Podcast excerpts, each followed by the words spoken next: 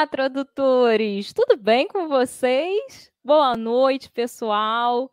Conseguimos começar a nossa live! com um pouquinho de atraso, tivemos alguns probleminhas técnicos aqui, mas vocês são tão maravilhosos, tão maravilhosos que vocês ficaram aqui esperando, né? Eu desesperada falando com vocês no chat, mas vocês ficaram aqui firmes e fortes. Então, ó, muito obrigada. É, é, já vou perguntar se vocês estão me ouvindo, né? Porque senão eu já estou fazendo todos os agradecimentos aqui e vocês não estão me ouvindo. Já pensou, gente? Só faltava essa, né? Então, por favor, me avisem se vocês estão me ouvindo, se vocês estão escutando, se o áudio tá legal, para a gente poder de fato começar a live, eu poder chamar o Felipe para vir aqui participar né, e tirar as dúvidas de vocês, que eu tenho certeza que esse é um tema que a gente sempre tem dúvida, né? Não tem jeito, a gente sempre tem dúvida, alguma coisinha fica ali e a gente precisa de um profissional da área para explicar para a gente toda essa questão de CNPJ, de abertura de empresa e tudo mais, tá bom? Bom, galera, então vamos lá. Eu vou chegar já pedindo, né? Já pedi desculpa, já pedi para vocês esperarem um pouquinho e agora eu vou fazer mais um pedido porque eu sou pidona. Eu vou pedir para vocês deixarem aquele like aí no vídeo, né? Porque eu sei que vocês gostam desse assunto, eu sei que vocês vão querer voltar depois nesse vídeo para ver com mais calma, para rever de repente, né, alguma coisa assim. Então já deixa o like, Compartilhe o link, gente, vai na, em todos os grupos que vocês conhecem de tradutores e compartilhem o link desse vídeo para o pessoal vir participar da live, para a galera ver que, ah, eu não posso ser MEI na tradução, né? Então, o que, que eu posso ser? Hoje o Felipe vai explicar para a gente, tá bom? Obrigada aí, pessoal que está no chat, que está falando que o áudio está legal, galera que chegou dando boa noite, que ficou aqui esperando. Gente, muito, muito, muito obrigada aí pela presença, pela paciência, pelo carinho de vocês, tá bom? Bom, então, sem mais delongas, né? Porque a gente já atrasou um pouquinho o nosso início, eu vou chamar aqui o Felipe. Oi, Felipe, tudo Oi, bem? Tudo bom, boa noite. Boa, boa noite. noite a todos. Felipe já está chegando aqui na emoção, mas é assim mesmo, tá, Felipe? No ao vivo, né? É tudo emocionante, mas você é intérprete, então você, né, sabe lidar com essa emoção toda que a gente vive. É, tem que saber, tem que aprender a controlar as emoções. Faz né? parte. E é pois é muito é. importante, realmente. Verdade. Felipe, eu vou pedir então para você se apresentar para o pessoal, né? Para quem não te conhece. Eu conheci o Felipe, gente, no evento que teve na Estácio lá em São Paulo. E quando ele falou assim, eu sou o contador, eu falei, ele vai ter que fazer uma live comigo. Né? Então hum. já foi intimado lá. quem estava na, no dia do evento, de repente, conheceu o Felipe também. Mas quem não estava vai conhecer agora, né? Então, Felipe, por favor, se apresente aí para o pessoal. Boa noite a todo mundo. É, eu sou Felipe Stens, trabalho como tradutor desde 2011 uh, em Foz do Iguaçu, onde foi onde eu comecei. Uh, depois eu foquei em uma área para me especializar dentro da área da tradução, que foi a contabilidade. Já tinha certa afinidade, porque meu pai é contador, tem, né, tem contadores na família. E, para minha surpresa, ao terminar o curso, além de eu estar com essa facilidade de realmente entender mais, com mais detalhes, né, a, a, a contabilidade e textos afins de negócios, que seria uma, uma área de especialização, eu vi que também tinha, havia esse mercado de contabilidade mesmo, uh, que é bem amplo. E eu acabei entrando realmente no, no mercado. Hoje eu atuo nas duas áreas, nos dois setores, e elas se complementam muito, né? Porque a tradução é comunicação. Você traduz qualquer tipo de texto, né? Aquilo que quer ser comunicado. E a contabilidade tem lá seu próprio idioma, que é o idioma contábil, né, de números e, e contas, é, que fala, né, que é a empresa falando para o empresário, olha, eu estou assim, né, e, e também vários outros textos da área do, do business, né, dos negócios, que envolve muitas, muitos outros setores uh, uh, secundários ali, né, e é isso. Hoje eu, eu, trabalho em São Paulo, moro em Ubatuba e passo, e passo metade da semana, parte da semana em São Paulo, parte, e maior parte da semana em Ubatuba. Perfeito, não tem como enjoar, né? Tá sempre de um lado pro outro. Isso, é, faz parte. Legal. A Gabi tá falando aqui, ó. Eu tava lá na, no evento da Estácio, lembro, ele deu uma mini aula de CNPJ lá, adorei. É, foi, legal. foi um aulão, foi incrível, né? E ele vai dar essa, um aulão agora aqui também para vocês. Então, Felipe, olha, tradutor iniciante é seu, a casa é sua, fica à vontade. Vou colocar sua apresentação aqui na tela, tá? E tá bom. Vontade aí. Vamos lá, então. Bom, pessoal, é, é, é isso. É, o título que eu escolhi para apresentação é como ter manter um CNPJ. Né? É, a partir do momento que você tem uh, um cadastro nacional de pessoa jurídica, que é isso que significa o CNPJ, uh, você tem uma entidade, você está representando uma entidade, no caso, uma pessoa jurídica. Isso tem a ver com o mundo do direito. Né? E por que, que ter e manter? Né? Para você ter é fácil, você pode abrir uma empresa, né, um CNPJ, procurar um computador, mas você também precisa manter, porque quando nós vamos realizar uma atividade, ah, às vezes ela tem um início e tem um fim, uma data para se acabar. É como os nossos projetos de, de traduções, de legendagem, enfim, nós uh, temos uma data para começar e temos uma data, né, o deadline para é, entregar. E só que é o seguinte, quando você tem uma pessoa jurídica, às vezes, né, ela tem um propósito específico que vai durar um pouquinho de tempo. E às vezes não. No nosso caso, nós queremos ter o máximo de tempo com uma pessoa jurídica desde que ela nos traga o retorno que nós esperamos, certo? Então, por isso, ela tem uma vida é, indeterminada, dizemos assim. E então você precisa manter né, essa pessoa e assim como nós tem um paralelo, né, pessoa física, imposto de pessoa física, né, imposto de pessoa jurídica, qual que eu pago, qual que não pago. É, assim como uma pessoa física, nós temos que manter também a pessoa jurídica é, de uma forma saudável para que ela tenha uma vida é, de maior, com maior qualidade e muito mais longa. Né? Então, por isso que eu escolhi essa, essa, essas duas palavras, né, são importantes. Então, eu, é, assim, a empresa ela está para um lucro, é, assim como o poço está para a água. Por que isso, né? Ah, você tem uma empresa para buscar o lucro e você só cava um poço para buscar água. Né? A finalidade do poço é te dar água e a finalidade, a finalidade da empresa é te dar um lucro. Ah, eu coloquei ali, né? Vamos imaginar o seguinte: você está em um terreno e precisa fazer um poço. Pergunta então: o que, que você faria primeiro? Qual o seu primeiro passo? Né? Se alguém quiser arriscar, quiser colocar aí alguma, algum comentário, uh, se você precisa cavar um poço, você tem a missão: vou cavar um poço, né? É o que, que eu vou fazer primeiro? Aí pensa, não precisa comentar, se quiser só pensem.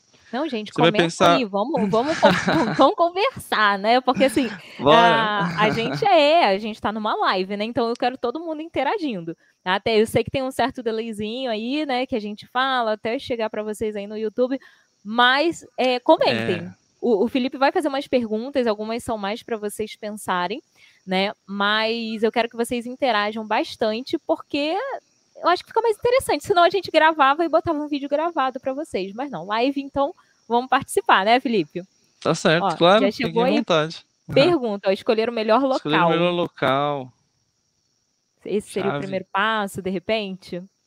Está totalmente vinculado, né? É, é, nessa direção que eu, que eu quero chegar realmente. Cavar a terra faz parte, é isso. É o primeiro passo da parte operacional, digamos assim, né?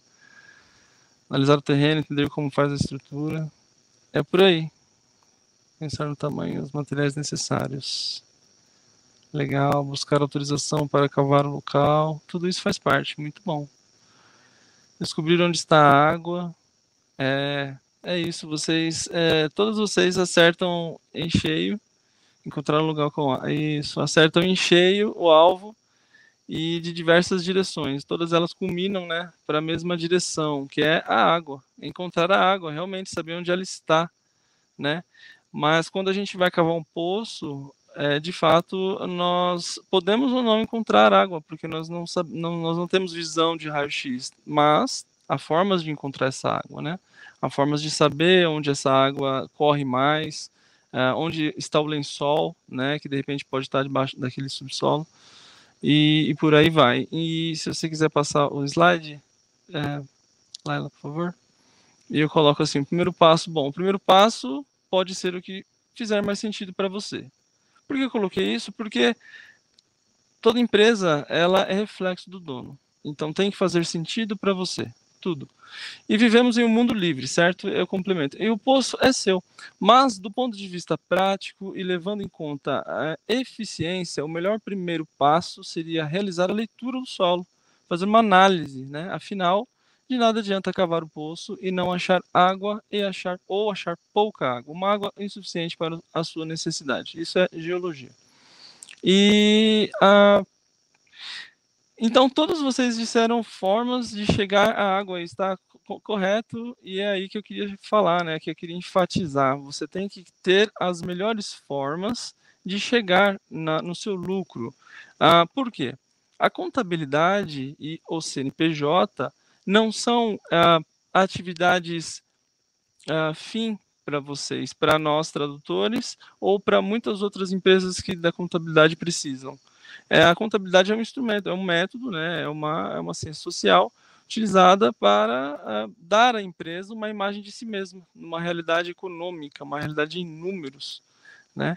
E através de demonstrativos, através de relatórios, e hoje também através de um suporte que esse profissional oferece dentro daquilo que o Estado delimita em que cabe ao contador oferecer aos seus clientes, a suporte para realizar operações e atividades burocráticas que para viabilizar dentro da legalidade uma atividade econômica, que seria tudo isso junto, junto com as operações também da empresa, a parte administrativa, o marketing se chama empresa, né? E o CNPJ nada mais é que o cadastro nacional dessa empresa, que se torna uma pessoa jurídica quando formalizada nos órgãos públicos competentes.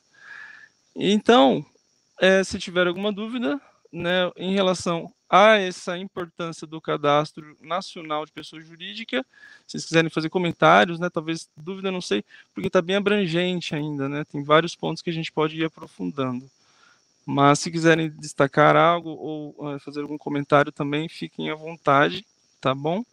Uh, então, empresa é todo o conjunto, né, que é, é, é necessário para que você alcance ali o, o, objetivo daqueles que constituem essa empresa, daqueles que desenvolvem essas atividades.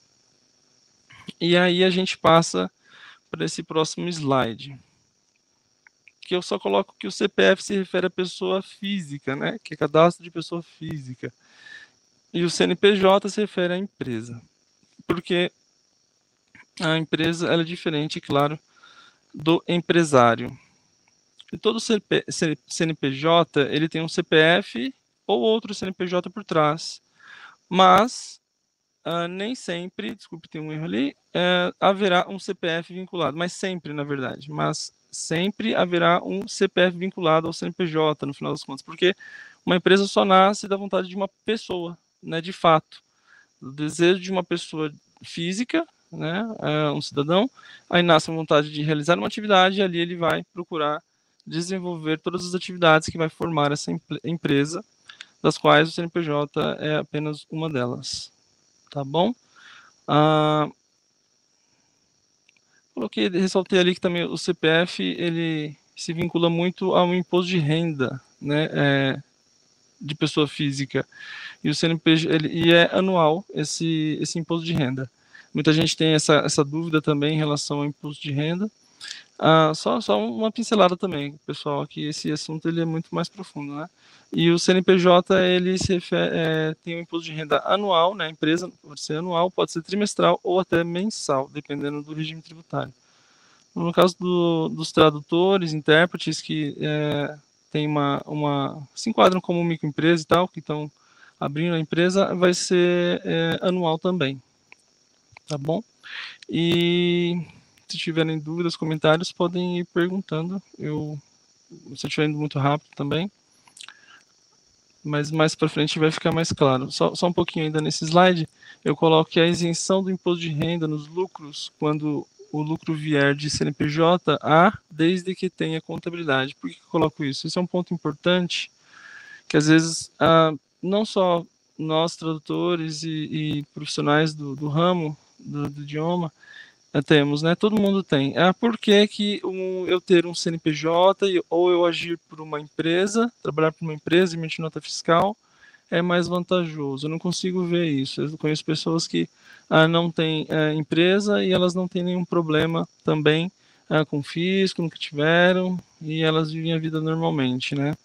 Ah, primeiro ponto, tudo que eu estou falando aqui é dentro de uma ótica legal, dentro de um uh, sistema que é regido por normas, leis, uh, e uh, tudo isso reflete no nosso resultado final, no nosso lucro que a gente realmente busca, né? Por que, que eu digo isso? Porque a partir do momento que você busca uma legalidade que é estar conforme a lei, você terá custos, né? Custos para emitir, para abrir uma empresa, custos com contabilidade, custos com tributos, muitas vezes.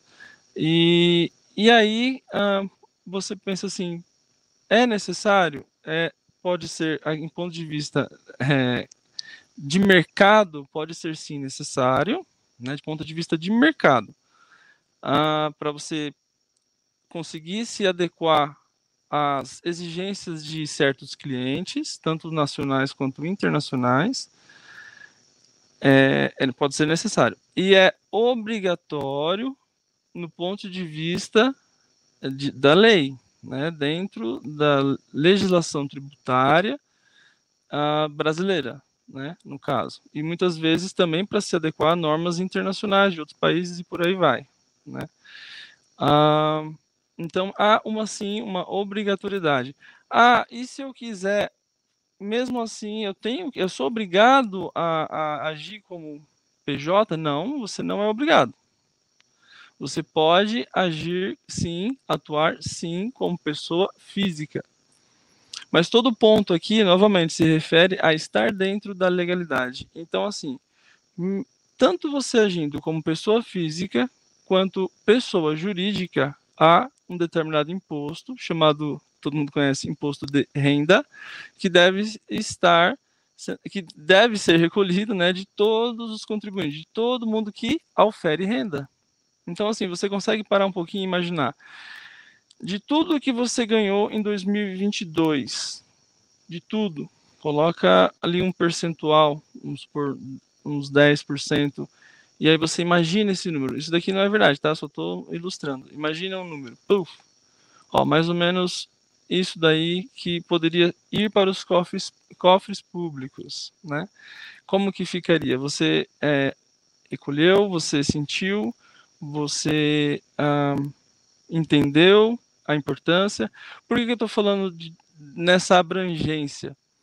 Porque hoje no Brasil eu consigo ver assim que existe muitas ideias do que vem a ser imposto e de sua importância.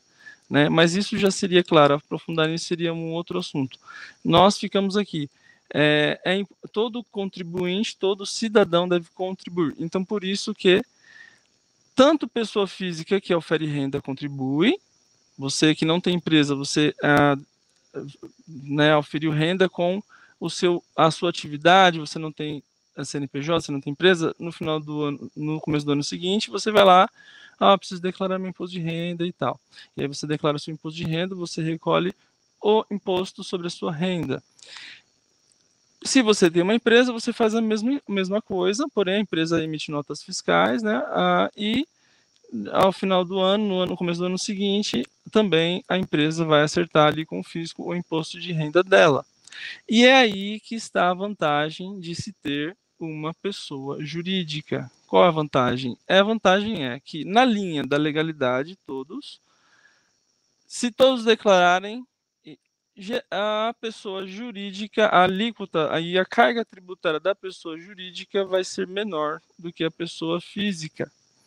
Né? Na maioria dos casos, pode ter um ou outro momento ali que talvez uma margem pequena de lucro ou de renda em si, bruta, né, em si, uh, seja mais vantajoso para a pessoa física, mas, uh, no geral, é mais vantajoso recolher os tributos pela pessoa jurídica, geralmente em forma de microempresa.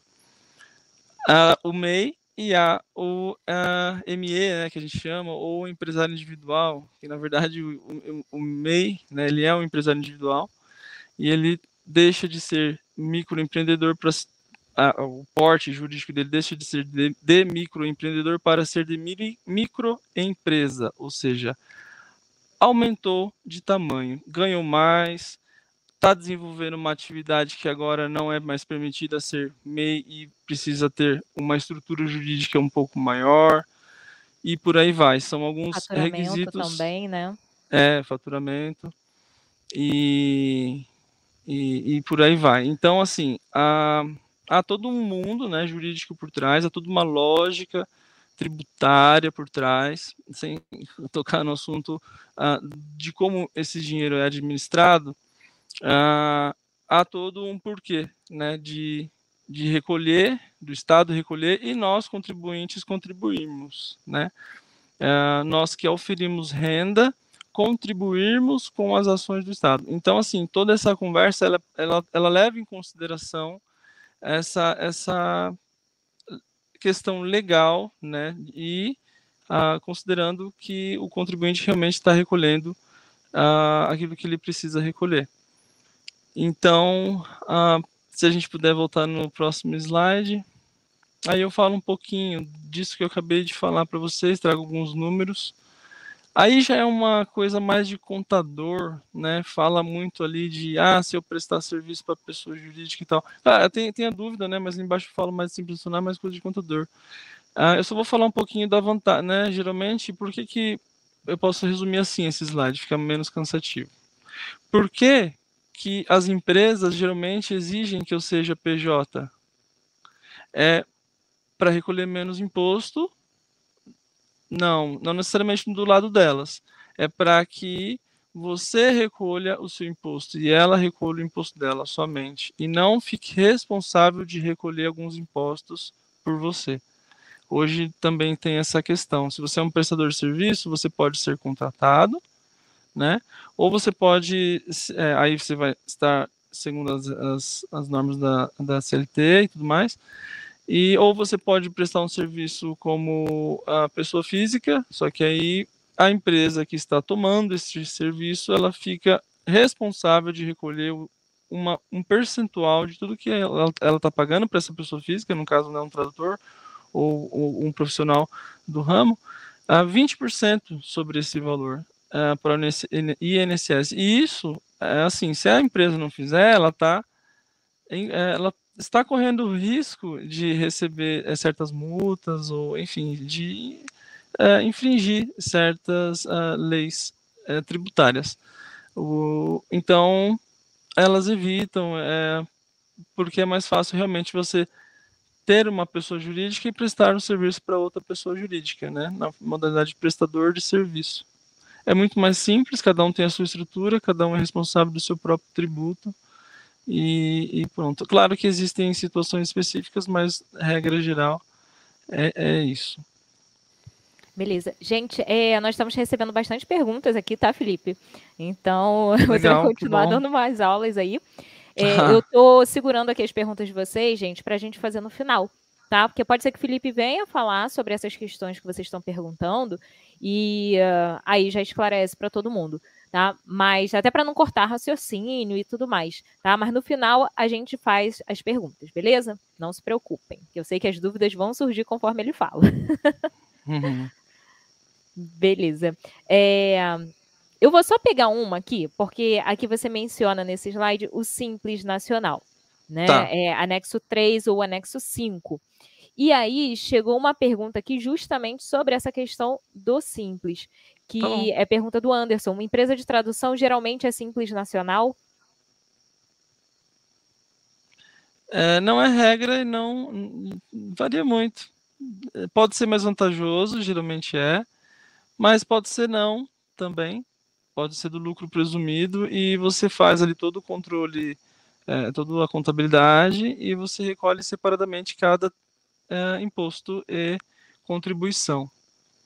Né? Então, não necessariamente vai ser. Teria que fazer a, a um estudo, né, uma análise tributária, a, mas a, a, geralmente, de experiência, assim, até os 380 mil anuais, por ali, pode ficar ali quase né, é, no mesmo no mesmo, no mesmo encargo tributário, digamos assim, no mesmo número. Mas teria que analisar, teria que, que verificar. Porque, como eu, disse, no, ali no slide, você pode ter 6% de tributação por mês sobre o seu faturamento, ou 15,5%, né? Que seria o 5, anexo 5, e 6 no anexo 3.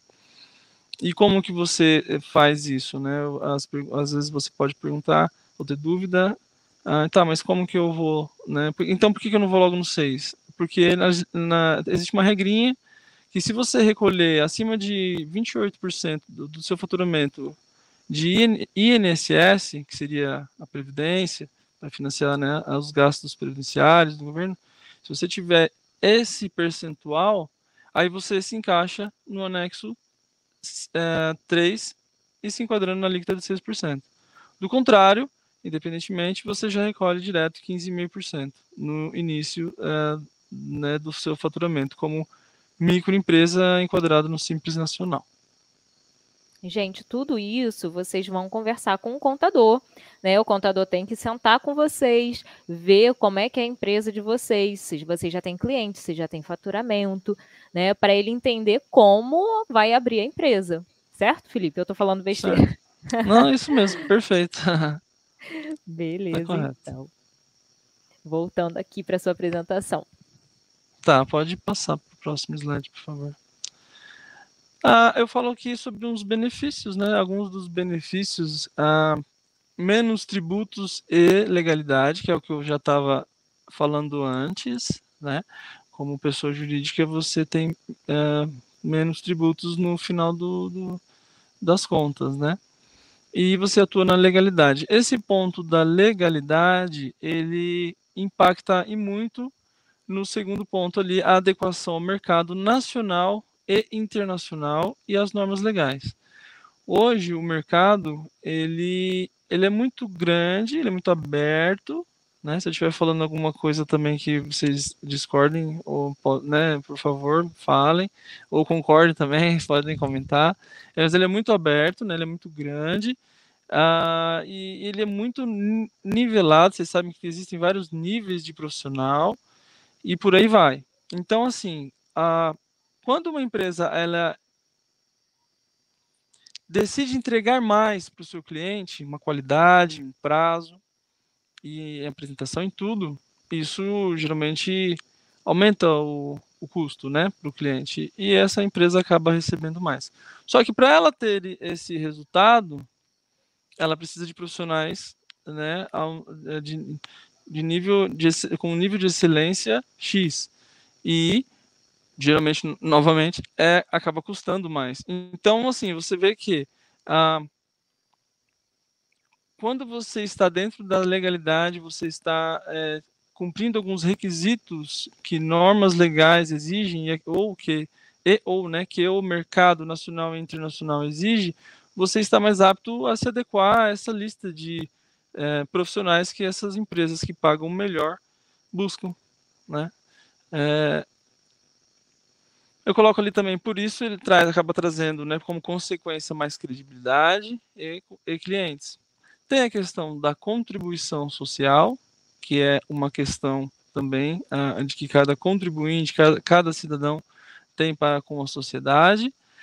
Uh, o profissionalismo e a responsabilidade é quando nós temos uh, mais ou certos custos, né, nós temos ou sentimos uma maior necessidade de controlar esses custos, né? Quanto menos você gasta com, sei lá, é, é, um determinado documento para só viabilizar um, né? Por exemplo, no nosso caso, ferramentas de tradução, ferramentas de legendagem, né? Quem gosta de ficar pagando mais, sendo, né? Quando você poderia pagar menos? Ninguém, né? Isso se aplica a tudo. Então, essa questão do, do, do, de você ter a, a sentir esses custos te deixa esperto em relação à importância das finanças, né, da sua empresa e da sua vida, geralmente, né?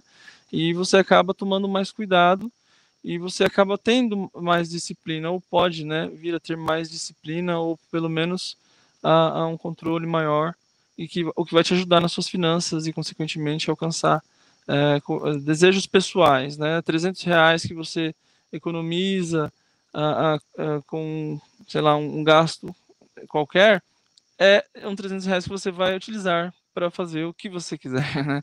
É, você né, come um prato diferente com a pessoa que você gosta, faz um passeio especial, ou seja, ah, nem sempre o lucro vem só de ganhar mais, mas também pode vir de economizar em alguns pontos que não precisam ser gastos.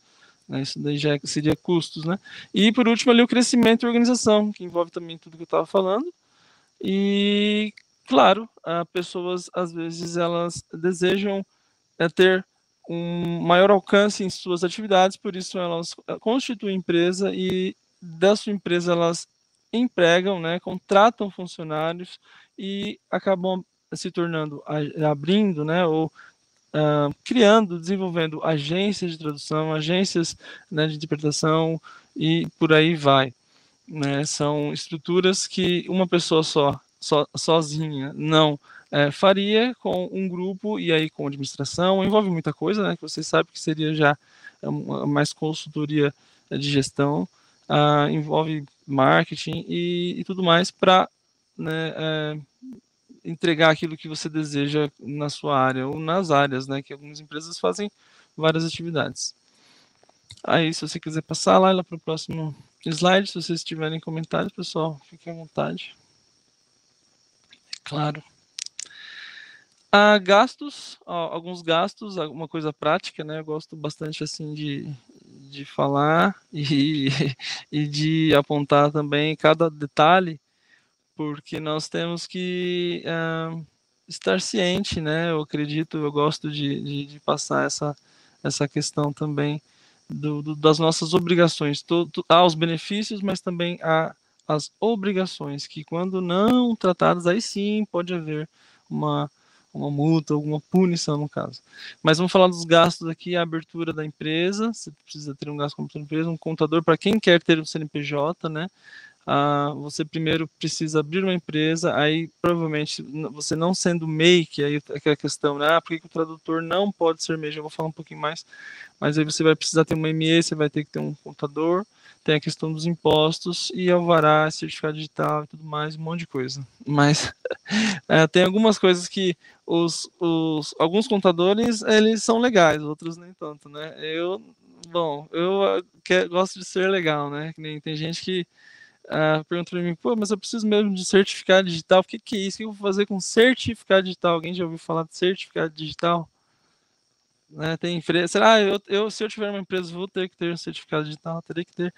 Então, uh, algumas coisas sim, algumas coisas não, algumas coisas eu ajudo, né? Como por exemplo, em vez de você ter um certificado digital, eu faço uma procuração e utilizo o meu certificado digital para fazer coisas que você não faria, né? Você fala, você fala assim, ah, deixa para o contador fazer. Então, eu faço com o meu, você economiza e por aí vai. Então, custos que podem ser evitados para que fique mais na mão do empresário, né? Mais o que? Dinheiro, mais lucro, mais recurso. Com recurso nós fazemos coisas, né? São os recursos que viabilizam o que queremos fazer.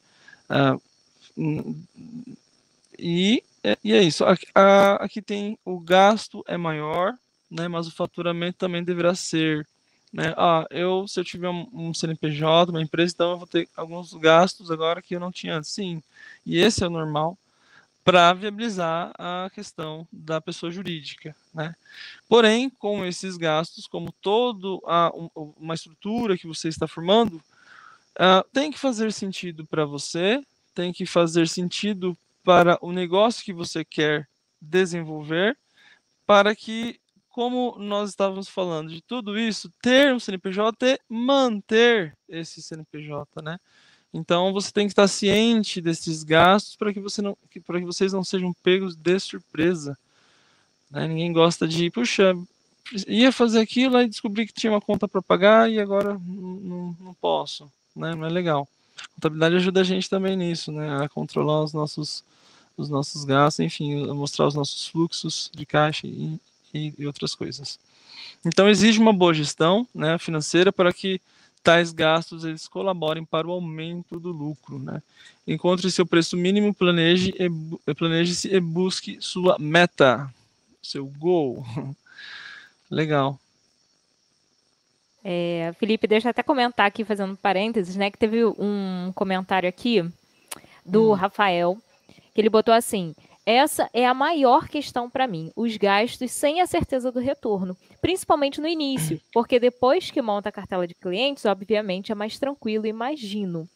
Uhum. É, e quando você estava falando, eu lembrei muito de quando eu abri minha empresa, né? Eu trabalhei três anos sem empresa, né, como tradutora uhum. autônoma e tal, mas eu não tinha empresa, eu era somente pessoa física. Uhum. E em 2016 eu abri minha empresa de tradução. Gente, eu lembro como se fosse ontem a minha sensação no dia 31 de dezembro de 2015, que eu já tinha planejado abrir empresa em 2016, né? Minha empresa foi aberta, eu acho que em março, se eu não me engano. E assim, aberta, liberada, né, para trabalhar. Sim, sim. Mas eu lembro no dia 31 de janeiro, de 31 de dezembro de 2015, que, gente, tava quase dando meia-noite e eu tava aqui com um frio, sabe, assim, na barriga, aquela coisa aqui dentro. E eu fiquei assim, gente, eu vou abrir empresa. E tem que dar certo. a única coisa que eu conseguia pensar é. era tem que dar certo, né? Porque assim, ah, depois que você monta uma cartela de cliente é mais tranquilo, será? Porque nada é certo na vida, gente. Nossos clientes hoje, eu tenho os meus clientes, mas eles podem de repente não querer mais trabalhar comigo. A empresa pode acabar, como já aconteceu. Eu trabalhava para uma agência de tradução e do nada, os donos da agência mudaram de planos e acabaram com a agência e foram viajar Olha. e foram morar, é, foram morar em outro país e fazer a vida deles com outra coisa que não tinha nada a ver com tradução, não tem, né? Nada a ver com tradução, que eu tenho contato com eles ainda, viraram meus amigos. E gente, eu perdi um cliente, assim, porque eles mudaram é. o foco da vida deles. Então, a, o segredo é, você tem que prospectar sempre mesmo depois é. que você já tem sua cartela de cliente. Né? E é abrir empresa do jeito que o Felipe falou, tem que traçar ali suas estratégias, ter suas metas para dar certo, para fazer dar certo, né? É. É isso mesmo, você falou muito bem.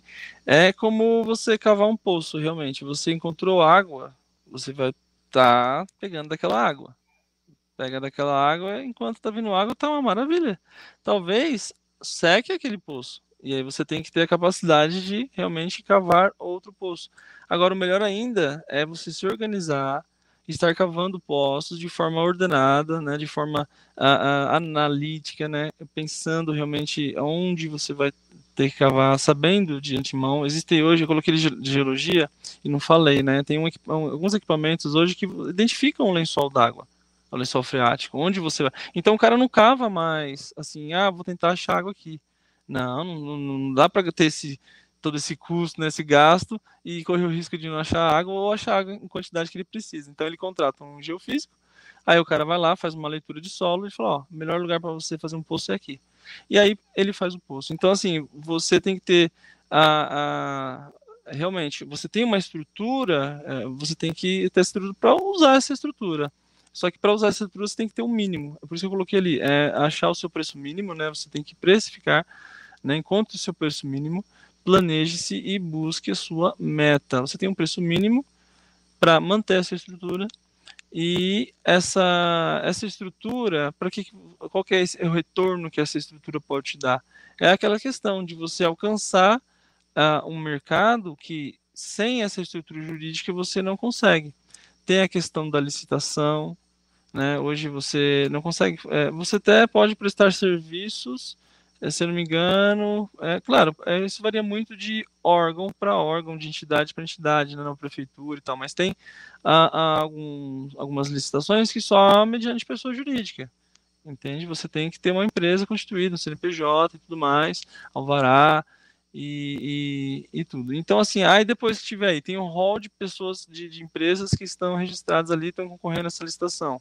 Aí vai do seu expertise, vai da sua qualidade, né? Então nem tudo a pessoa jurídica vai trazer, né? Obviamente, ela te dá acesso e ela é, faz com que você esteja conforme as leis, né, da, da, federais e estaduais, principalmente federal e municipal, porque como prestador de serviço, o principal imposto uh, é o Imposto sobre Serviço, o ISS. Dentro do Simples Nacional, a gente recolhe uma taxa, que é uma taxa única, né, que é o DAS, que é o Documento Único de Arrecadação do Simples Nacional. E dentro desse documento já constam ali todos os impostos e contribuições, né, que são os tributos, todos eles são tributos, uh, que nós uh, contribuímos como pessoa jurídica. E tudo isso é, é, é levado em consideração no final do ano, quando você acerta né, o, o ano ali, enviando o imposto de renda, né, ou melhor, a, não é imposto de renda porque já foi recolhido, mas a declaração né, do, dos movimentos e tudo mais dessa pessoa jurídica ao longo do ano, e aí o lucro, né, é, nós na prática tiramos semanal, às vezes mensal, ou às vezes nem fazemos a separação, mas o lucro, juridicamente e contabilmente, de tudo conforme a, a lei, esse lucro, ele uma vez tendo contabilidade, a empresa tendo contabilidade, tendo é, recolhido, entregue tudo certinho, ele vai para o empresário, né, aquele que usa o CNPJ, ele vai de forma isenta, ou seja, não é pago o imposto de renda ou qualquer outro uh, imposto uma segunda vez. Já foi pago na pessoa jurídica, chega na sua conta isento. É assim que funciona, desde que tenha contabilidade. Isso tudo, obviamente, é, levando em consideração a questão da legalidade e você uh, realmente pagando os tributos conforme entra o seu faturamento. Ou como pessoa física no final do ano em forma de é, pessoa, é, é, do imposto de renda, né? No, no, imposto de renda. Perfeito. Vou passar aqui para você, então. Vamos falar sobre os riscos. Ah, sim. Isso. É... Porque aqui é, é assim, né, é gente? Questão, Tradutor é. iniciante, a gente mostra os dois lados da moeda. A gente fala do bom e fala do, do complicado também. É. É, os riscos, assim, nós ouvimos muito falar em questão do fisco, né, vai cair na malha fina e tudo mais. Esses são os riscos que mais chamam a, a, a nossa atenção, né, são riscos com intimação da Receita Federal, às vezes bloque, é, pode ter né, bloqueio de, é, de CPF, dependendo da, da infração, é, não só relacionado a tributos, mas também relacionado a outras obrigações acessórias, como manter lá o todas as, as, as, as, obrigatoriedades mesmo de, de entrega de informações, tanto de pessoa física quanto de pessoa jurídica. Né? Ah, então, o risco de não ter também uma pessoa jurídica quando é necessário é perda de credibilidade, né? isso daí já é mais uma questão de mercado, né? E no caso uh, de até na realidade assim até se você uh, tem uma empresa uh, e você não paga os tributos ou deixa atrasar, ou por algum motivo você não não atualiza um cadastro em algum ente, pode ser na prefeitura, pode ser na Receita Federal. Você pode ter ali uma certidão positiva de débitos, né? Na verdade, essa certidão positiva de débitos, a gente quer negativa, né? É muito mais sobre débitos mesmo. Mas algumas prefeituras elas uh, não emitem essa certidão então, ó, é diferente, né? Elas não emitem se você tem alguma pendência cadastral, mas a certidão negativa de débito sempre se refere, claro, a débitos. Então, isso também a, uma, uma empresa pode né, solicitar junto a um cadastro é, do seu fornecedor é, uma CND. Quando perguntarem, ah, também precisamos de uma CND da sua empresa. É a certidão negativa de débitos. Ela pode ser retirada, na, ela vai ser retirada, na verdade, é, dos órgãos em que a sua empresa estiver registrada. No caso de prestadores de serviço, que é o nosso caso, seria mais na, no âmbito federal e municipal. Ah, então, e também tem os gastos com multa, juros, regularização, que são todas questões é, ligadas a essa questão do manter né, o CNPJ, de você é, manter ali bonitinho as contas, né? Você tem os seus gastos, você é, registra, passa para o contador, você tem ah, lá o seu faturamento, você também envia as informações, emite a nota fiscal, e tudo isso dentro de um prazo você informa o governo e a gente recolhe os, né, você recolhe os tributos e, e, e mensalmente né, esse fluxo de, de, de obrigatoriedade. Ah, é, é isso, são riscos relacionados tanto à parte de, de legalidade quanto também um pouquinho, um pouquinho ou bastante, dependendo aí da, dos clientes que, que, que você, vocês buscam, né, é, em relação à credibilidade ou coisas do tipo. A realidade. Esse daí, eu acho que é o último, é, né? Depois do meu contato. É, a, busque a excelência, né? Eu coloco assim, a nossa realidade. Gente, é, o mercado é, de tradução, de legendagem. Eu sou tradutor e intérprete, né? Eu, eu comecei a traduzir em 2011, como eu falei no comecinho. Ah, e interpretação, comecei mais firme mesmo em 2017. E, assim, é um mercado muito amplo, um mercado né? É, que, que, que assim, se você quer, para quem até para quem ainda não está atuando no mercado, uh, você precisa realmente, é, na minha opinião, buscar uma excelência. Você precisa ser diferenciado ou uh, realmente entregar, né? Porque numa interpretação, por exemplo, vou pegar o caso da interpretação simultânea, né? Não tem como você falar duas palavras, né? Tipo assim, ah, vou escolher essa, depois essa.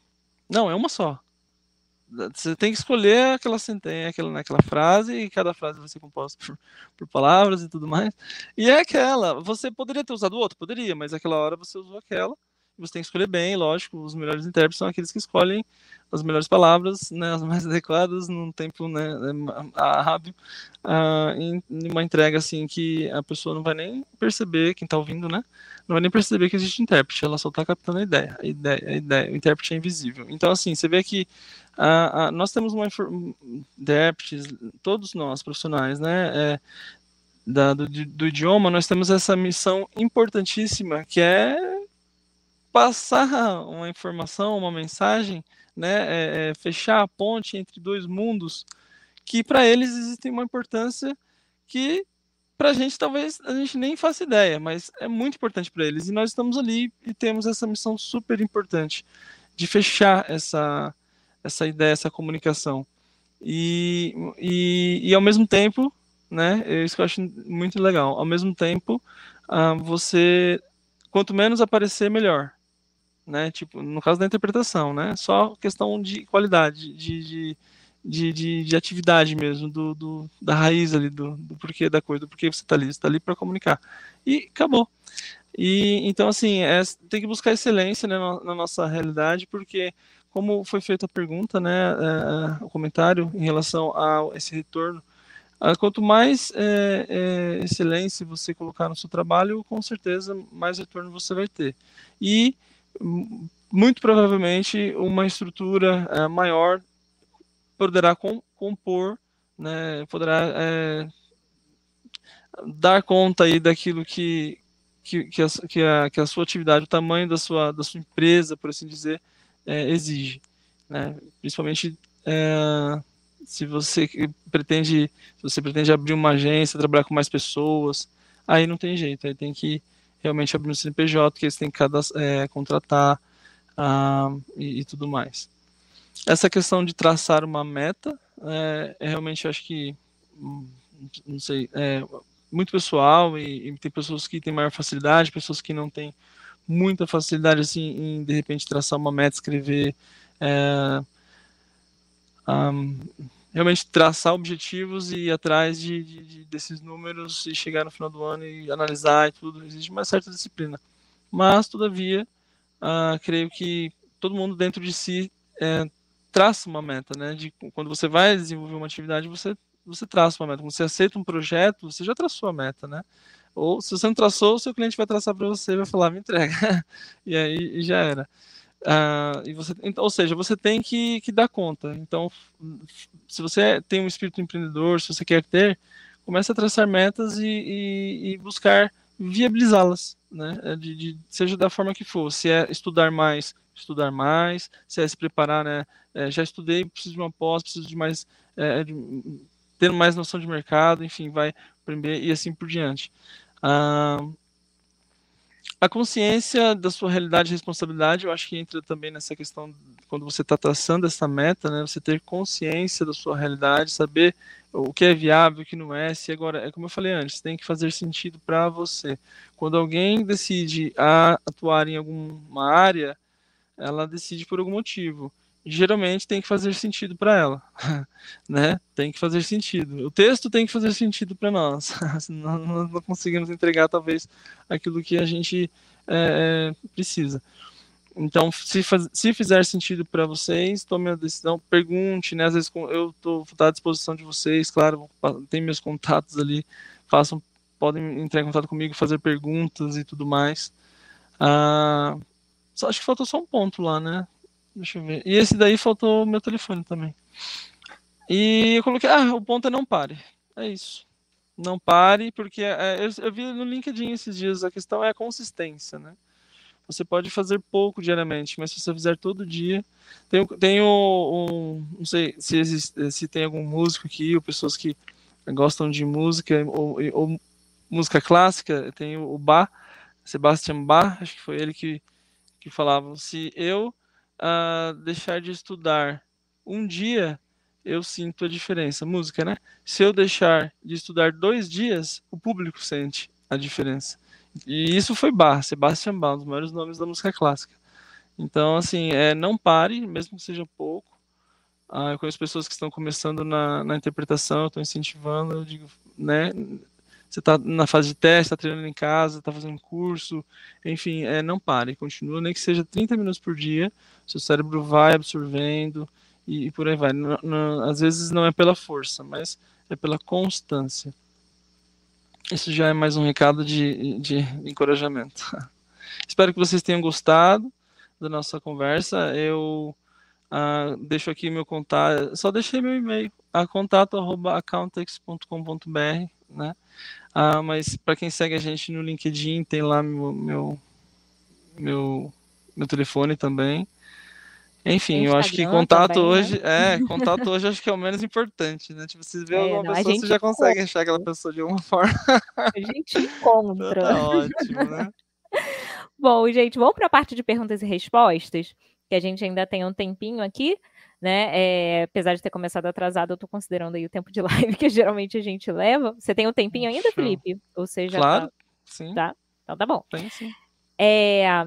Só que, gente, tem um detalhe: tem mais gente na live do que like no vídeo, né? Então, solta esse dedo aí, dá um like, porque senão a gente não vai fazer perguntas e respostas. Tá? Então, se você ainda não deu seu like, solta o dedo, dá o joinha aí para ajudar, para a live ser divulgada, para a galera chegar aqui, né? E quem quiser também pode compartilhar o link tá? Que eu vou deixar a live salva aqui para vocês também, tá? Que eu sei que esse tema é um tema muito importante e eu, como não sou profissional da área de contabilidade, eu não posso ficar falando muito para vocês que eu posso falar alguma besteira, né? Então, como eu tô com um convidado aqui que é especialista, então, gente, é ele, né? Não sou eu, tá bom?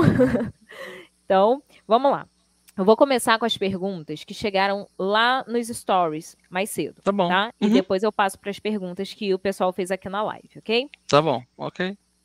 Gente, olha só, essa pergunta surgiu duas vezes aqui na live e uma lá na caixinha. Agora eu não sei se foram as mesmas pessoas ou se realmente tem muita gente nessa situação, tá? Então vou botar todas as perguntas de uma vez só e depois você responde. Tudo bem. Lá nos stories. Também sou professor de inglês particular e dizem que preciso de MEI não pode ter MEI para tradução. Então, devo ter dois CNPJs? Aí, perguntas aqui. Da Elisama. Então, tenho que mudar de MEI para ME, certo? Tenho um CNPJ de MEI de outra atividade. E tem a pergunta da Talita. Eu tenho MEI para negócio de aulas particulares de idioma. Eu posso migrar esse mesmo CNPJ para o ME na categoria de tradução? Como é que fica aí a galera que dá aula, que já tem uma empresa de outra área e quer ter a empresa também liberada para trabalhar com tradução? Geralmente parece que todo mundo aí é MEI, né? Ou já tem um outro CNPJ e quer entrar para tradução. Como é que fica essa é. situação aí do pessoal? Então, é, realmente não pode, é, tradutor não pode ser MEI, né, ele tem que a atividade de tradução tem que ser enquadrado no microempresa, tem que ser já microempresa. E ah, respondendo as perguntas, ah, se você, você, quem é MEI não pode ter dois CNPJs, tá bom? Ah, eu tenho dois CNPJs, o sistema permitiu, mas não é permitido, tá bom? O correto, o correto é realizar a legalização. Se o físico pegar, ele pode questionar e tal, mas ah, não pode, tá? É, quem é MEI só pode ter o registro de MEI, tá? Só existe um CNPJ. Se, se você vai se registrar em outra empresa, abrir, primeiro que não pode, né, é, ser outro empresário individual, só existe, você só existe um, só existe um empresário individual. E o MEI é um empresário individual. Então, é, é que existem várias classificações, né? Tem a classificação jurídica, né? E tem a classificação tributária, muitas vezes de regime. Aí o governo vai lá e cria mais uma outra classificação de, de ou tabela e tudo aí vai, e por aí vai. Aí você acaba sendo um MEI, que é um, um, um regime tributário dentro do Simples Nacional, mas como microempreendedor individual, e juridicamente né, a, a, a estrutura jurídica é no formato de empresário individual, não é uma sociedade, por exemplo. Você pode ser empresário individual, atuar como empresário individual na atividade de, de tradução, ou você pode atuar né, como uma sociedade. Ah, qual é a diferença? A diferença são, às vezes, é, de pontos é, jurídicos, né? De, é, por exemplo, na sociedade você pode adicionar uma pessoa, formar uma sociedade de dois. Por que eu falo sociedade de dois? Porque antigamente não podia, tinha que ser só, mínimo dois, mas hoje já pode ser só uma sociedade de um, que é a SLU, né? A Sociedade Limitada Unipessoal, que é a mais vantajosa assim, em termos de sociedade, né? É a Eireli, que vocês já ouviram falar ou conhecem, ou, ou nunca ouviram também, né?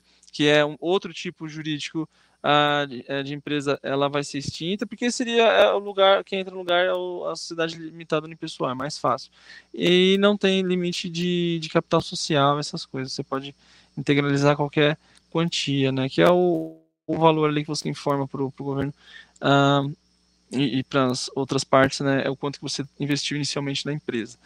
Ah, e a questão também do, do, empresário individual, muitas vezes, é que assim, ele responde é, pessoalmente pelos, pelos seus, é, com os seus bens, né, para as dívidas da empresa. E a sociedade, ela geralmente fica limitada ao capital é, social integralizado. Então tem essa questão também, ah, é só um, né, muitas pessoas falam assim, ah, é só um detalhe, não dá nada, eu ah, né, meu computador fez assim, ou eu acho que não tem problema, que né, já vi pessoas falando que ah, não tem problema. Mas numa possível é, é, questão judicial ou coisa do tipo, né, você tem esse resguardo nas, nas sociedades.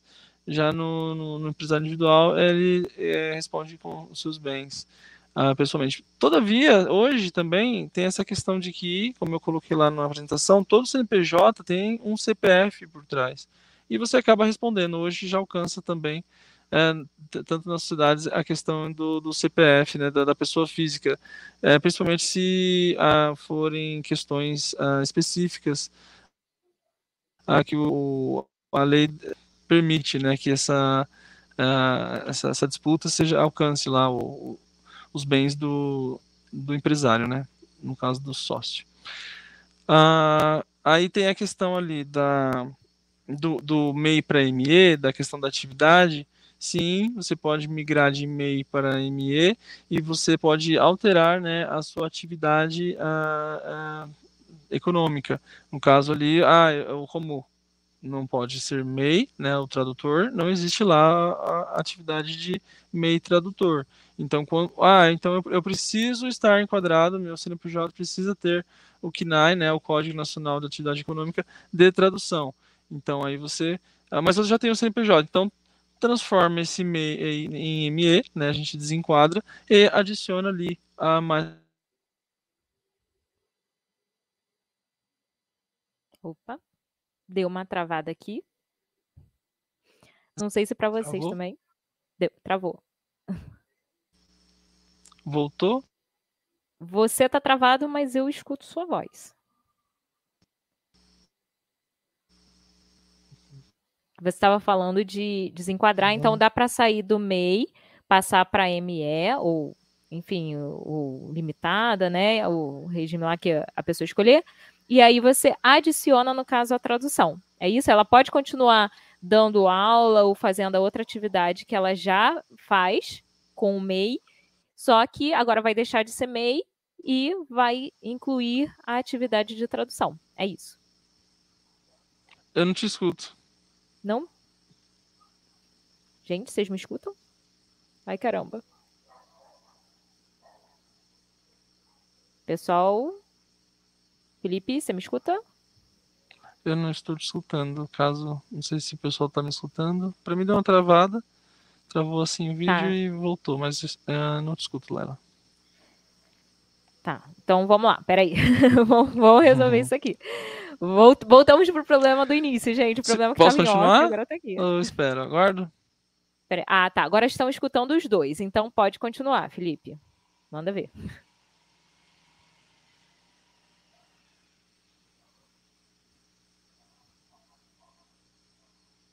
Pode continuar, Felipe.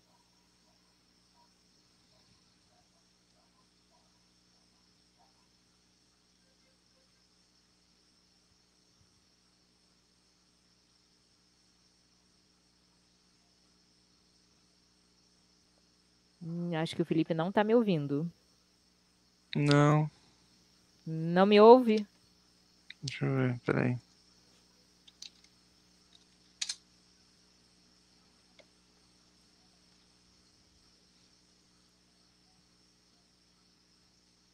Vamos testar aqui de novo. Me escuta? Ainda não.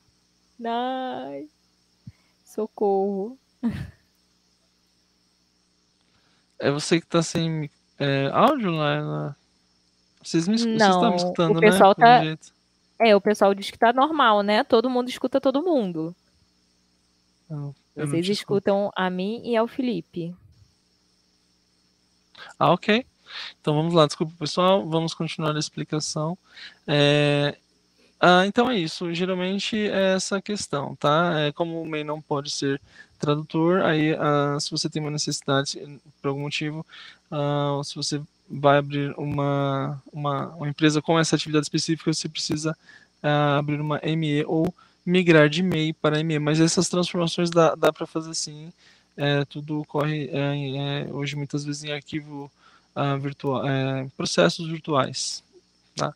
Muitas vezes as pessoas uh, precisam de certificado digital para fazer, outras não, dependendo do tipo de serviço. Mas dá para fazer sim. Beleza. É, bom, gente, então vamos lá. Eu vou colocar a outra pergunta que chegou nos stories para mim. Eu vou deixar aqui na tela para o Felipe, porque eu não sei se ele está Tinha uma questão Hum, é, tinha a questão da, isso do funcionário público, né? Isso, é, peraí, peraí, peraí. Tá, Deixa eu okay. só. Você tá me ouvindo hum. agora? Eu tô lendo. Não, não voltou, ah, não. Tá. Só tô lendo e tô fazendo leitura labial. Beleza. Gente, olha só que maravilha, é, né? Aqui a gente faz assim. Vamos lá. Mais duas perguntas também parecidas, né? Essa que a gente recebeu lá nos stories, que é: sou funcionária pública federal. Como fazer para ter um CNPJ? E a outra foi a pergunta que veio aqui da Gabi, que é: se eu abrir um CNPJ, mas também tiver um trabalho CLT, muda alguma coisa no contrato de trabalho? Então, nós temos aí duas questões, né? Uma CLT e uma como funcionário público. E aí, como é que a gente faz para ter um CNPJ nesse caso? Ok. Então, é, em relação ao funcionário público, é, você tem que ver na norma que rege a, o seu cargo. Né? É, o funcionário público ele pode atuar em três uh, níveis do, do, assim a gente pode dizer, né, do, do Estado. Ele pode atuar na, na, no nível municipal, nível estadual ou nível federal. Então, cada nível, cada é, é, tipo, né, cada nível mesmo, né, tem ali uma, uma, uma, uma uh, digamos assim, uma lei que rege aquele cargo, de alguma forma. E a instituição, seja de qual nível for, muita, pode ou não emitir normas dela mesma. Então, existem algumas leis é, de algum nível, pode ser federal, pode ser estadual ou municipal, dependendo do, do da, de onde você, da esfera né, que você atua. Ah, sou funcionário do, do meu município, então, esfera municipal, nível municipal. Então, dentro da, da legislação municipal, vai, tem ali uh, uma lei que rege, que criou o seu cargo, né? Só pode haver um cargo se criado mediante lei. No Estado é assim, pessoal. O Estado só age, só faz se tiver lei. O cidadão não. Ele pode fazer tudo, desde que aquilo que a lei não permite, né? Então, assim, o Estado ele só faz se tiver lei uh, que é, fale para ele, ó, nesse caso tem que fazer isso. E é, tem que fazer, né? Se a lei está falando, tem que fazer e não fazer é, omissão e. Mas a questão uh, da, do funcionário público, então, primeiro, vai na lei da, da, do, da esfera a que se refere uh, o seu cargo, onde você está, verifica lá, ah, ela fala isso, isso, isso, está proibindo ou não? Já começa por ali. E depois, se for uma, uma, uma entidade que eh, tem as suas próprias normas, são mais específicas, olhar ali a norma da, da, da, entidade onde você eh, trabalha. visto isso, muitas vezes o que acontece? Ah, tem ah, certos cargos que você tem que ter uma dedicação exclusiva, enfim, não pode, tudo mais. Isso daí já não pode ter CNPJ. Por outro lado, algumas dizem assim, ó, você não pode é, uh, atuar é, ou, ou, ser titular né, de um uh, CNPJ. Porém, você pode fazer parte de uma sociedade. E aí que algumas pessoas acham a solução. Você não pode ser titular.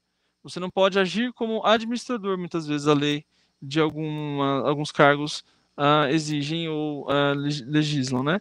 Você não pode ser administrador. Tá, mas então o que, que eu posso fazer? Posso ser um sócio? Posso, posso ser um sócio. Você pode ter lucro de uma empresa, você pode investir na bolsa, você, enfim, pode ser investidor e tudo mais. Uh, desde que a, a lei, obviamente, a norma não, não restringe.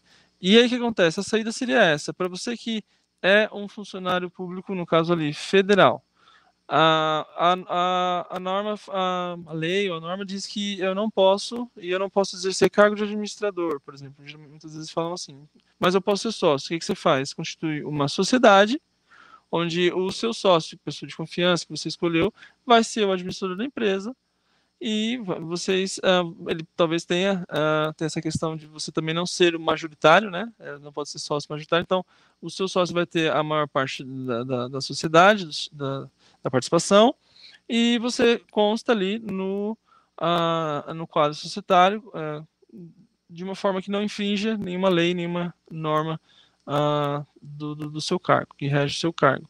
E aí você desempenha a atividade, ou né, enfim, você vai conversar às vezes né, com seu sócio, não sei se talvez é do mesmo ramo ou não, mas é, para fins é, jurídicos essa seria uma solução e tributários normalmente quem recolhe é a pessoa jurídica e aí os lucros eles são distribuídos conforme ah, definidos no quadro societário e de participação lá ah, da, da, do contrato social que consta no contrato social. Então, gente, quem aí é funcionário público, né, procura um contador, fala com o Felipe e aí ele vai uhum. analisar uhum. o caso de vocês direitinho para poder é, abrir empresa, ver se pode realmente, se não pode, se está dentro dessas questões que ele mencionou agora, tá? E a outra hum. questão, Felipe, no caso de quem tem é, um emprego CLT. Tá, legal. É... Olha, no contrato de trabalho, não. Né? O contrato de trabalho, no caso ali com, com a empresa, né, é que você está é registrado como CLT. A não ser que eles exijam, como, como eu falei anteriormente no caso da, da funcionária pública, mas no CLT não. O que, que pode acontecer é a em questão de você, por exemplo, ah, ah eu recolho o meu INSS, meu, é, existe um desconto de INSS na minha folha, né, é, com essa empresa que eu estou trabalhando com, como CLT. E aí, dependendo da. Também, novamente, a questão. Aí a sociedade, nesses casos, não salva. Né? Porque, como empresário individual, você não poderia, mas como sociedade, sim. No caso, né, funcionário da Pública Federal nunca poderá ser empresário individual, tem que ser uma sociedade e tudo mais. E, nesse caso, se for também né, uma sociedade onde o outro sócio já recolha a INSS, em cima do Prolabore que tira, que aí cada um tira um valor como Prolabore, que seria o pagamento ali da empresa para o sócio pro, ou para o empresário.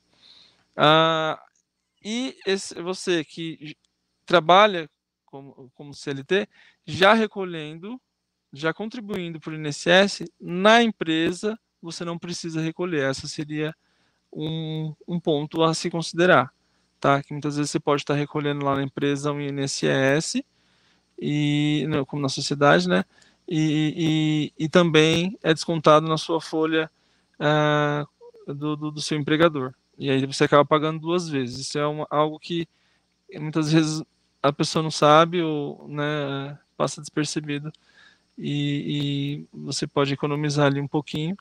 E em relação, é mais isso que eu lembro, é em relação no é, em relação ao contrato de trabalho em si, não, desde que né, seja uma empresa privada, é, que seria no caso geralmente empresas privadas que contratam via CLT. Entidades públicas também podem contratar via CLT, né? É, é, ou alguns contratos específicos, que aí não seria o, a pessoa que aprovou por concurso foi aprovada por concurso público, né? São às vezes cargos ali específicos para para fechar o quadro, enfim, de alguma atividade que a, a entidade pública venha desempenhar ou precise para aquele momento. É. Felipe, você consegue me ouvir agora ou não? Não, não ainda não estou Ai, te ouvindo. Então, gente, eu não vou deixar o Felipe em furada, mas eu vou fazer o convite aqui para vocês, tá? E depois eu faço para ele quando ele me escutar, tá bom? mas vamos lá. É o seguinte, é... tem perguntas aqui sobre imposto de renda. Eu não vou fazer essas perguntas agora e vou convidar o Felipe para vir aqui mais para frente, quando chegar aquele período de imposto de renda, Aí, o que, que, vocês acham? Mas fala aí no chat. Vocês querem que ele faça uma live para explicar para vocês como fazer a declaração do imposto de renda para quem tem CNPJ, para quem não tem CNPJ, para quem é pessoa física, né, autônomo, porém pessoa física somente, como fazer essa declaração? Se vocês quiserem, ó, quem ainda não deixou o like no vídeo, tem que deixar, senão ele não vai fazer. Tá? e se vocês quiserem, deixa aí no chat que vocês querem muito uma live sobre imposto de renda, declaração de imposto de renda, é, taxas que a gente paga, coisas assim do tipo, tá? Então, comenta aí se vocês quiserem. E para a gente não se estender muito, gente, depois eu vou passar todas essas perguntas para o Felipe, tá? Aí vocês acompanhem ele lá no LinkedIn, no Instagram, que ele pode fazer várias postagens respondendo essas perguntas para vocês. Já vou dando dica de conteúdo aqui para o Felipe, né? É, vou fazer uma pergunta que talvez seja a dúvida de muita gente, tá? Vale a pena abrir um CNPJ, mesmo ainda não tendo cliente? E se demorar para ter algum cliente? Olha, é... você tem que considerar os seus gastos. Né? Se você não tem cliente e não entra nada, não, não dá para pensar em ter uma estrutura jurídica, né? É, para viabilizar algum tipo de negócio. Você, eu, eu, né, você tem que considerar a sua realidade. Eu, sempre penso assim. Ah, e se estruturar conforme a sua realidade. Né? Você tem que considerar a sua realidade e se estruturar conforme a sua realidade uh, para viabilizar sim os seus negócios, desde que uh, você consiga manter. Porque se você não conseguir manter, não, não, não, não é bom né, estruturar simplesmente, ah, vou montar aqui só para ver se abre um... Não, primeiro começa a atividade. A atividade vem primeiro. Né? A atividade vem primeiro. Você, ah, nós temos aí uma, algumas ah, legislações, tem a lei da livre iniciativa, ah, tem várias também questões dentro do, do ramo da tradução, né, de, de leis aí, que tem sido é, regulamentos e tal, né, sobre o nosso ramo, muito incentivando, muitas vezes, assim, é, é, o marco da livre iniciativa a, incentivando você começar, viabilizar, viver. Olha, é o seu ganha-pão, né, você tem que... Até porque existe um, um limite é, de renda é, de isenção, né, é, é 28.900 alguma coisa, não lembro o número exato hoje, por ano, dá 2.900, quase 3.000. Ah, e que você, mesmo atuando como pessoa física, você não vai pagar nada de imposto. Então, assim, se você está nesse nível é, de cliente, tá? É, de cliente, né, pensando, pensando assim, presto serviço para X clientes e alcanço tanto por mês. Esse nível, esse que eu estou falando. Né, de você ter mensalmente ali uma média. E, e você está ainda isento na, como pessoa física, não, não precisa abrir pessoa jurídica, continue ali, a não ser, claro, tem aquelas questões que ah, tem um custo, porém, você vislumbra certos clientes, você vislumbra um crescimento. É sempre aquela questão de você analisar o, quanto de água que você quer e o quanto você está disposto a cavar. Né? Inclusive, né? hoje em dia, gente, é importante eu até comentar isso com vocês. Muitas empresas, muitas agências de tradução só estão aceitando profissionais que tenham CNPJ. Não ah. estão ah. mais aceitando nem a Liame. Vi que teve uma pergunta aí sobre Liame, é, até da Ariane. Ariane, depois você dá uma olhada aqui no canal, tem um vídeo com explicação sobre a Liame tá? Se você, mesmo assistindo o vídeo, você não entender, deixa um comentário lá no vídeo para mim, tá? Que eu te respondo depois. Mas tem muita agência que não está aceitando a Liame. Então, é. vocês precisam ter o CNPJ e precisam emitir nota fiscal para trabalhar com as agências. Então, vocês podem ficar num círculo vicioso, né? Que, ah, eu vou esperar ter o cliente para abrir minha empresa. Mas a empresa só vai te é, chamar para fazer é, um trabalho se você tiver a empresa aberta, né? Se você puder emitir nota fiscal. E aí você vai ficar, ó, andando em círculos, Isso. correndo atrás do rabo e nunca vai ter o primeiro cliente. Realmente. É, tem que fazer sentido. Tem que tem que fazer sentido. Tem que estar tá viável, né? E é isso. Espero que tenha conseguido responder a sua pergunta, Luciane. É, bom, gente, como eu falei para vocês, tadinho, eu tô com pena do Felipe. Eu tô até falando mais devagar. Não sei se vocês estão percebendo. É hora de dar tchau? É. Vamos dar tchau. É Tadinho, dar tchau. gente. Eu adorei estar aqui com vocês.